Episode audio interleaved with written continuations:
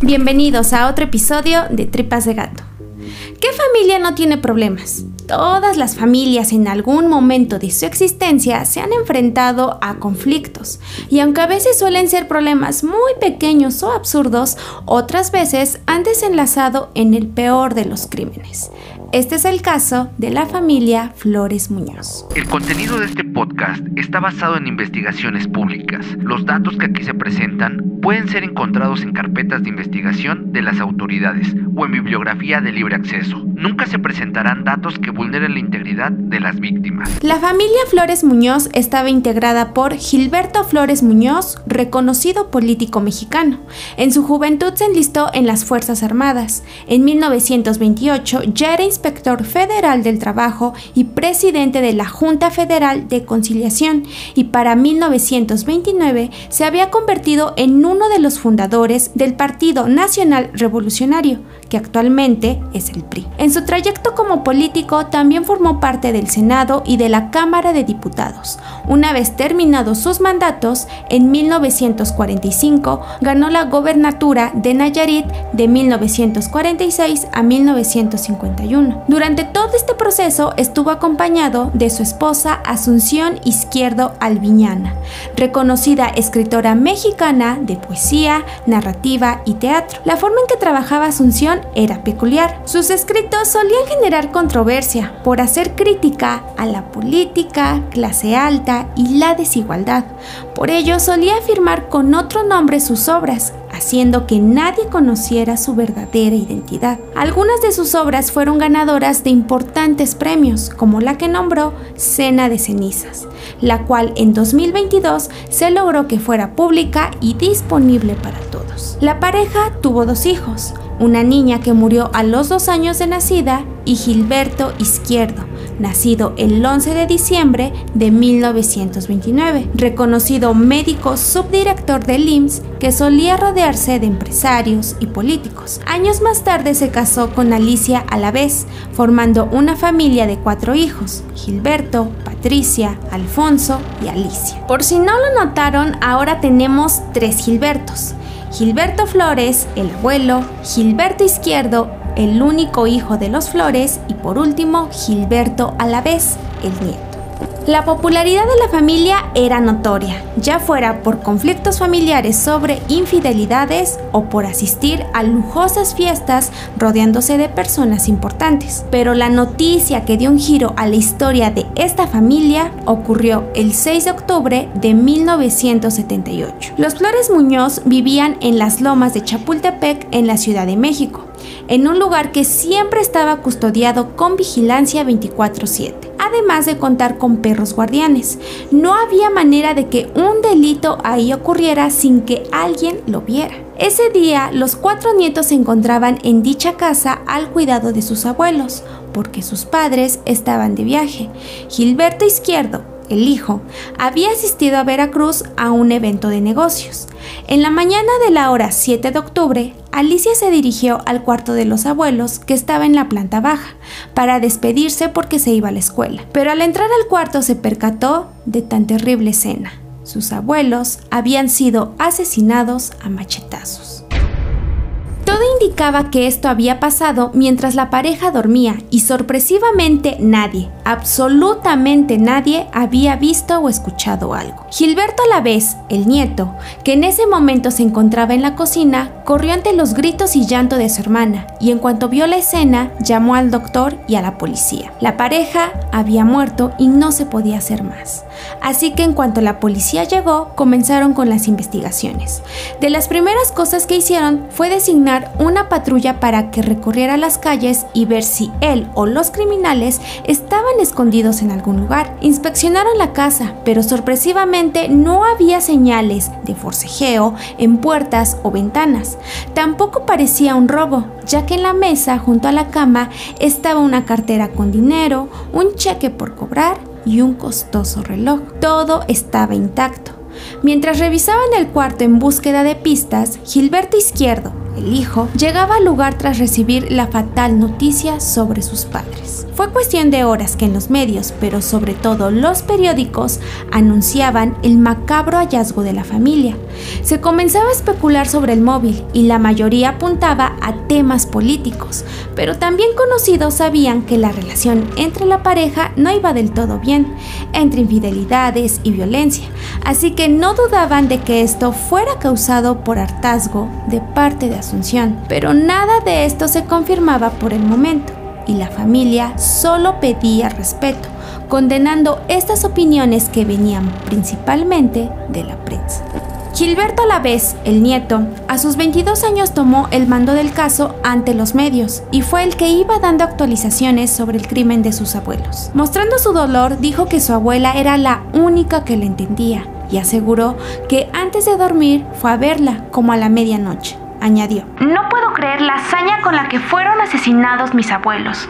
Justicia para mi familia. Por su parte, la policía recolectó huellas. Se llevaron el machete de 50 centímetros, el cual se encontraba aún en el cuello de Asunción y que había causado entre 6 y 8 cortes a cada persona. También se llevaron objetos y papeles que consideraron posible evidencia. Comenzaron con el interrogatorio a todos los que se encontraban en la casa empezando por los trabajadores.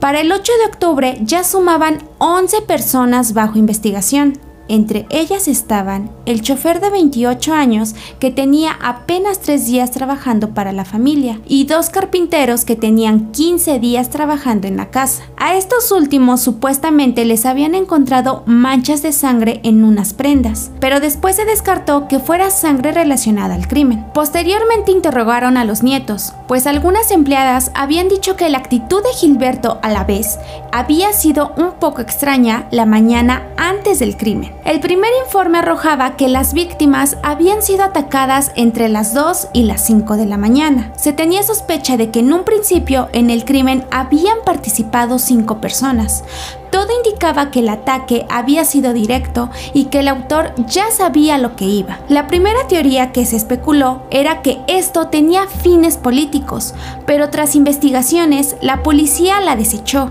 ya que según conocidos y familia, Gilberto Flores no tenía enemigos o alguien que quisiera hacerle daño. En palabras de otros políticos, era un funcionario humano, honesto y desinteresado que apoyaba a toda la industria. Al ser una familia pública y con historia en la política, las investigaciones se aceleraron. Con el interrogatorio hacia los nietos, los padres se molestaron por tratarlos como posibles criminales y pidieron se publicara un comunicado en el que reprobaban estas acusaciones, ya que resultaban una ofensa, pero principalmente condenaban a la prensa por difamar y calumniar a la familia. Cuando la policía volvió a interrogar a Gilberto a la vez, el nieto, se dieron cuenta que comenzaba con contradicciones, pues al pedir la descripción de su ropa, porque las empleadas domésticas habían dicho cómo estaba vestido el día anterior del crimen, él simplemente dio otra descripción. Luego dijo que había estado con un grupo de amigos y uno de ellos comentó que lo había dejado en la madrugada en casa de sus abuelos justamente a la hora en que todo pasó. Como era de esperarse, Gilberto Izquierdo, el hijo, una vez más mostró su enojo ante las acusaciones que le estaban haciendo a su hijo y aseguraba que la policía solo quería fabricar culpables porque el tiempo corría y no había avances en el caso. En sus palabras, condenamos todos quienes vivimos alrededor de ellos. El tercer crimen es cometido por la prensa amarillista, difamando a las personas, escudando su incompetencia en la mentira y calumnia. Para el 10 de octubre, a las instalaciones del periódico El Sol de México llegaba una llamada anónima que decía conocer el verdadero autor. Dijo que su apellido era Castañeda y se le había pagado un millón de pesos por el crimen, por supuestos conflictos con dirigentes del ingenio de Ciudad Hidalgo y Michoacán. Pero esta pista quedó desechada, pues se investigó que en esos lugares no habían ingenios. El 11 de octubre, la policía volvió a acudir a la casa de la familia e inspeccionaron el cuarto de Gilberto Alavés, el nieto. Para sorpresa de todos, se encontraron con la ropa ensangrentada que llevaba puesta el día antes del crimen. Sí, la ropa que habían descrito las empleadas domésticas. Los titulares de periódicos se inundaron con fue el nieto. Hasta este punto, la gente esperaba que el culpable fuera alguien externo y no un propio integrante de la familia. Gilberto a la vez llegó a la Procuraduría voluntariamente en compañía de su padre y abogados para declararse culpable del crimen, pero no sin antes decir lo siguiente. Lo hice motivado por una enfermedad mental. Dentro de su declaración dijo que alguien lo había ayudado, su amigo Anacarsis Peralta, a quien le pidió fuera él el que comprara las cosas para llevar a cabo su plan. Fue así como los empleados de la tienda confirmaron que los dos jóvenes habían acudido al local a comprar ciertas herramientas. El titular de la Dirección Federal de Seguridad, Miguel Nazar, con estas declaraciones dijo que el caso era claro y que solo un enfermo mental bajo efectos de la paranoia y drogas podía haber cometido el crimen. Sin embargo, se sabía que considerarlo enfermo mental lo libraría de prisión. Y entonces ahora sospechaban que las declaraciones del titular estuvieran siendo manipuladas por Gilberto Izquierdo el hijo. Tras estos señalamientos, el procurador aseguraba que desde un inicio jamás se había manejado el crimen desde el punto de la salud mental y al contrario, se estaba buscando lo consignaran al juez por parricidio. Los medios, un tanto confundidos, enfrentaron al nieto y le preguntaron por qué lo había hecho. Él solo les dijo, fue un acto de inconsistencia psicológica. A lo que un reportero preguntó si entonces estaba loco pero su padre, enojado, dijo, No sea usted majadero, de ninguna manera. Gilberto a la vez dijo que la relación con su abuelo para nada era buena, pues estaba harto de que lo regañaran solo por ser el mayor, de que cuestionaran a sus amistades y que lo controlaran, pero también sentía rechazo de su propio padre, con el que llevaba tiempo sin hablarse. De ahí que su abuela era la única que él consideraba su familia. Los abogados de la familia apelaban porque Gilberto a la vez fuera considerado un enfermo mental y procesado como tal, pero el director de la Policía Judicial, Jesús Millasagua, declaraba que el crimen había sido perfectamente planeado y con las agravantes de premeditación, alevosía, ventaja y traición. Días más tarde salía a la luz la reconstrucción de hechos. Se confirmó que su amigo Anacarsis solo lo había acompañado en todo el proceso hasta antes del crimen. Una vez solo en casa de sus abuelos, Gilberto, alrededor de las 11.50 de la noche, fue a ver a su abuela, quien se sentía mal y después de preguntarle cómo seguía, fue cuando su abuelo, en tono de burla, le dijo, ha de ser un infarto. Esto hizo enojar a Gilberto y desató una discusión, de la cual solo recuerda eso, pero no lo que pasó después hasta la mañana siguiente, cuando despertó y fue a la cocina, mientras su hermana Alicia gritaba al descubrir los cuerpos. Otros testimonios de amigos de la universidad aseguraban que Gilberto era un joven misterioso pero muy inteligente, que no le gustaba beber y meterse en problemas, pero en ocasiones hacía comentarios sobre la muerte un tanto extraños. Incluso anteriormente había expresado que tenía planeado comprar machetes. Mientras el proceso seguía en pie, Gilberto fue llevado al reclusorio Oriente el 12 de octubre. En los días siguientes, las pruebas en su contra se iban acumulando, ya que la policía había encontrado los guantes que utilizó y que estaban enterrados cerca de la Universidad Anáhuac. Localizaron estas pruebas gracias a que Anacarsis dijo que Gilberto lo había mandado a deshacerse de eso con la amenaza de que si lo descubrían, también irían detrás de él por ser cómplice. A la evidencia se le sumó la declaración del chofer de los abuelos, quien estaba al tanto de ciertos movimientos de la pareja. Sabía que el testamento había sido modificado quitando a su familia como herederos, después de que su nieto intentara golpear a su abuela. Esto fue motivo suficiente para que el abuelo no quisiera saber nada de su hijo y nietos. También dijo que Gilberto Izquierdo en ocasiones había dispuesto de bienes de sus padres sin su autorización, debiéndole dinero y por si esto no fuera suficiente, los peritos habían descubierto que la pareja había sido sedada con Valium volumen 10, lo cual había facilitado cometer el crimen. Dijeron que esto podía tener relación con la herencia, ya que esta pasaría a manos de la familia solo si la pareja moría.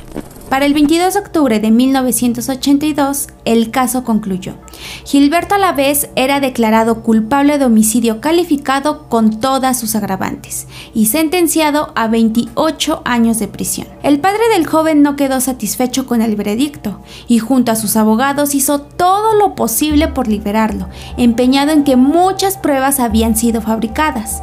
Incluso hicieron una huelga de hambre. Esto ayudó para que el expediente pasara a manos de la Suprema Corte de Justicia, que para 1984 declaraban lo siguiente. En el momento de asesinar a sus consanguíneos, no actuaba con plenitud de sus facultades mentales, por lo que no estaba consciente del acto criminal. Por esta razón, en 1989, Gilberto había quedado oficialmente en libertad.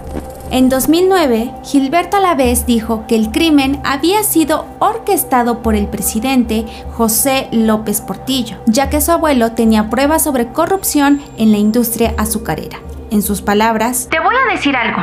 En un México dictatorial como aquel, no se movía ni una pulga sin que el presidente supiera. Mi abuelo había denunciado severas situaciones contra azucareros, alcoholeros y distribuidores de azúcar y ya estábamos amenazados. En 2011, Gilberto volvió a dar otra entrevista, en la que dijo haber sido víctima de jefes policíacos y que solo querían hundirlo, y esto en realidad se había tratado de un crimen de Estado.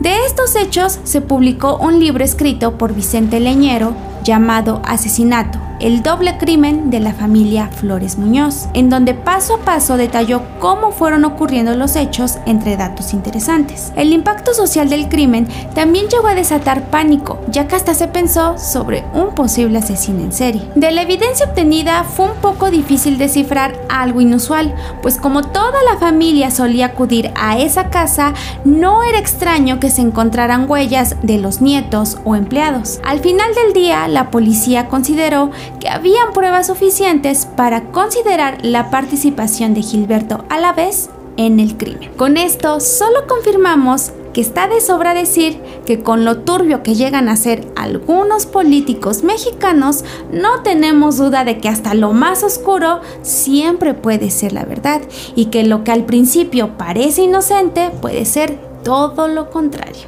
Este fue el caso de la familia Flores Muñoz. Y bueno, así llegamos al final de este episodio. ¿Qué les pareció? Con este estamos dando por inaugurado el mes patrio aquí en México, ya que es la independencia de México el 15 de septiembre. Así que todo el mes estaremos subiendo casos mexicanos que estén relacionados con crímenes o eventos que han marcado la historia de México. Eh, gracias a todos los que se han unido a nuestra familia de tripitas de gato. Muchas, muchas gracias. En serio, eh, les agradecemos que estén compartiendo compartiendo, comentando todo nuestro contenido. Eso nos ayuda bastante. Y gracias por seguirnos en todas nuestras plataformas. Si no lo hacen, al terminar este, este episodio pueden irnos a seguir a YouTube, a Spotify, a Facebook, a cualquier plataforma de podcast donde nos escuchen. Y también estamos en Instagram y en TikTok. Recuerden que tenemos más contenido aquí en Tripas de Gato. Están los relatos, los archivos oscuros y también chéquense todo lo que está haciendo el BMBR Podcast. Yo sé que les va a gustar. Hay muchos que se han unido a esta familia también, así que corran a escuchar lo que está haciendo el BMBR Podcast. Y eh, es importante, si ustedes quieren aparecer en los saludos en el siguiente episodio, nos vayan a seguir a Instagram y ahí dejar su saludo, ya que solamente en esa red estamos recibiéndolos porque nos están llegando bastante y entonces tenemos ahí un poco más de control. Y paciencia, todos sus saludos estarán saliendo. Comenzamos con los de esta semana para Héctor de la Rosa hasta Guadalajara, Santiago Bersunza, Alejandro N, Alejandro y Brenda hasta Guadalajara que nos escuchan en pareja, para Clau Live Love, para Leslie Verástegui, para Chávez Giselle, Kevin Osvaldo, Alan Brandon, Alejandro Rodríguez Milán, Josué Valencia, Ramsés Martínez y Pau que nos escuchan en pareja, Josué M1566, Dax Faca que nos gusta acompañarte en tus momentos de soledad, para Spider-Man Mexa que pidió saludos para todo Michoacán, saludos para Michoacán, para N. Cori Sandoval, para Carlos Santiago hasta Huatusco, Veracruz. Muchísimas gracias a todos ustedes por mandarnos sus saludos y este sigan checando todo nuestro contenido, apóyennos, compártanos y sin más que decir yo soy Beth y recuerden que lo esencial es invisible a los ojos. Tripas de Gato es una producción de dientes de machete. Los podcasts son chidos, pero rifan más aquí.